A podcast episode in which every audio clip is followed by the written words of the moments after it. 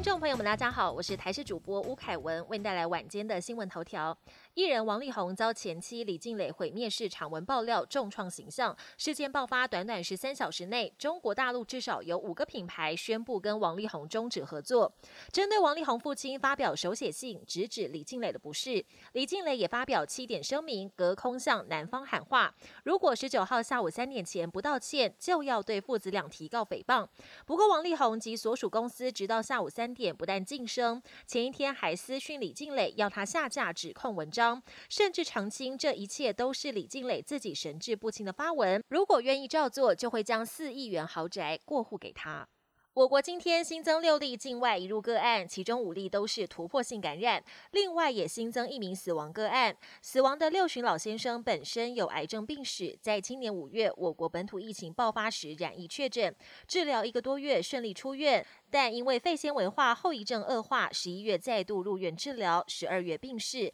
经过专家讨论，个案因为罹患新冠肺炎，产生肺纤维化、气胸等严重后遗症，最后因为呼吸衰竭病逝，因此研判是新冠死亡个案。高铁延伸以来选址争议不断，现在终于拍板定案。交通部十一月提出，县政中心以南三百五十公尺的折中站作为高铁宜兰站第五案，目前已经被顾问公司评估为最优站址，将与台铁宜兰新站平行共构。对此，交通部长王国才表示，经过与各界积极的沟通，已经达成共识，全案正进行综合规划，最后定稿阶段预定最快在二零二五年动工，二零三六。年完工。国际焦点：四大公投全数闯关失败，也受到国际关注。日本 NHK 认为这场公投反变成对蔡政府的信任投票，更无助国民党恢复气势。美国《华尔街日报》则点出反来竹公投被否决，消除了台美签署贸易协议的障碍。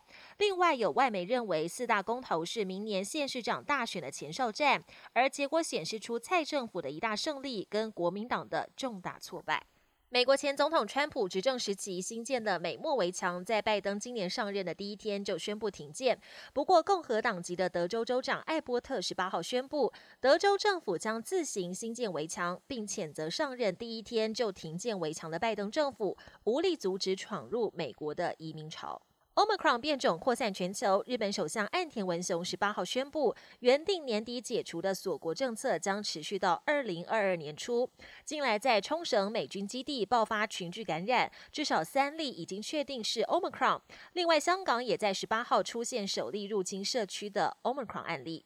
本年新闻由台视新闻制作，感谢您的收听。更多内容请锁定台视各节新闻与台视新闻 YouTube 频道。